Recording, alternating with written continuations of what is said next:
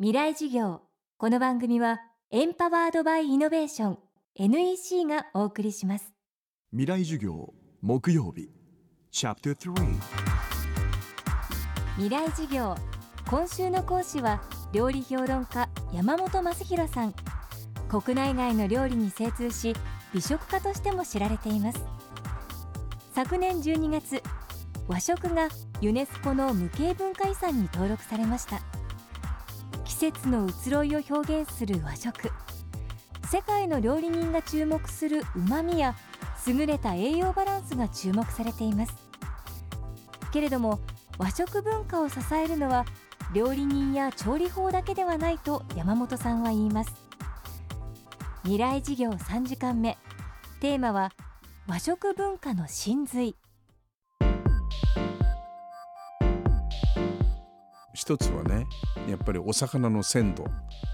ね鮮度の良さっていうのはやっぱりヨーロッパで取れた段階では同じなのにお店に届くまでは劣化の一途をたどるだけ。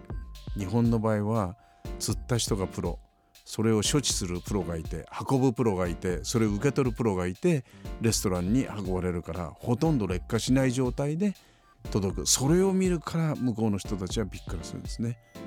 こんな状態で逆に言うとちょうど美味しくなるタイミングで調理場に運ばれる。こんな魚市場っていうか魚のマーケットは世界中探してもどこにもないです。日本だけ。だからシェフがこういう鮮度のいいものを自分の国で、えー、自分の店で扱いたいなと思っても簡単にはいかないです。もう流通システムから考え方から全部変えないとそういうのは無理なんで。えー、そういうとこから生まれるのはお刺身文化ってあるでしょ？で僕たちは生で食べるっていうものを、えー、お魚の価値の中で一番上位に置いてますね。お刺身で美味しいものが一番美味しいんだ。でも外国の人にとってみると鮮度がいいもんじゃないものをあの包丁で切りつけて食べるとなんだ？切り身じゃないの。ってで切り身になんでこんなお金を払うの？って言うんだけど僕らにとってはお刺身と切り身は違うんですよね。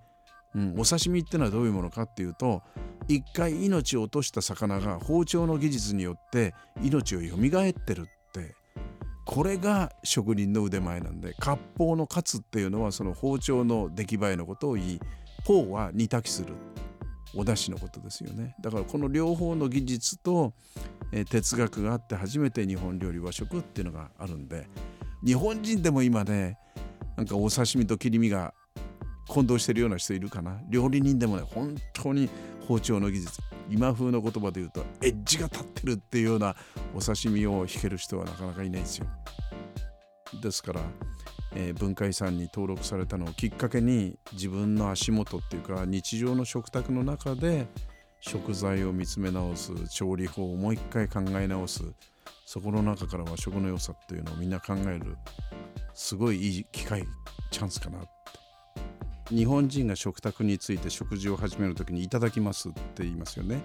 それは命あるものから自分の命をつなぐものとしていただきますっていう言葉ですごく哲学的な意味と神様に対する感謝っていうのがあると思うんですね。でもそれを忘れてる人が今たくさんいるかなってなんか食事をとるのが当たり前のようなお金を払ったから当然のようなここ何十年かでそういう食べることの宗教的意味みたいのが知らないうちに身についてるはずなのに忘れてしまってる人が多いですよね。うん、だからやっぱり食事をする時に神様と一緒に自分がここにいるんだ。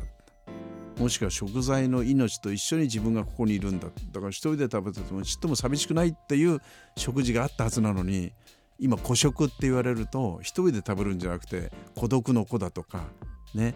なんかバラバラに離れて同じ一つ屋根のいながら時間帯も違ってバラバラの部屋で食べてるっていうのは寂しいですよね。やっぱり食卓を囲む団らんっていう中で美味しいのと健康維持するのと人間のコミュニケーションを取るっていうのが全部集まってたところがねそれがなくなっていくのはとても寂しいっていう気がしますよね。未来事業今週は料理評論家山本益弘さんの授業をお届けしました。山本さんの著書美食の世界地図でも和食の魅力と世界の美食の最新事情がわかります。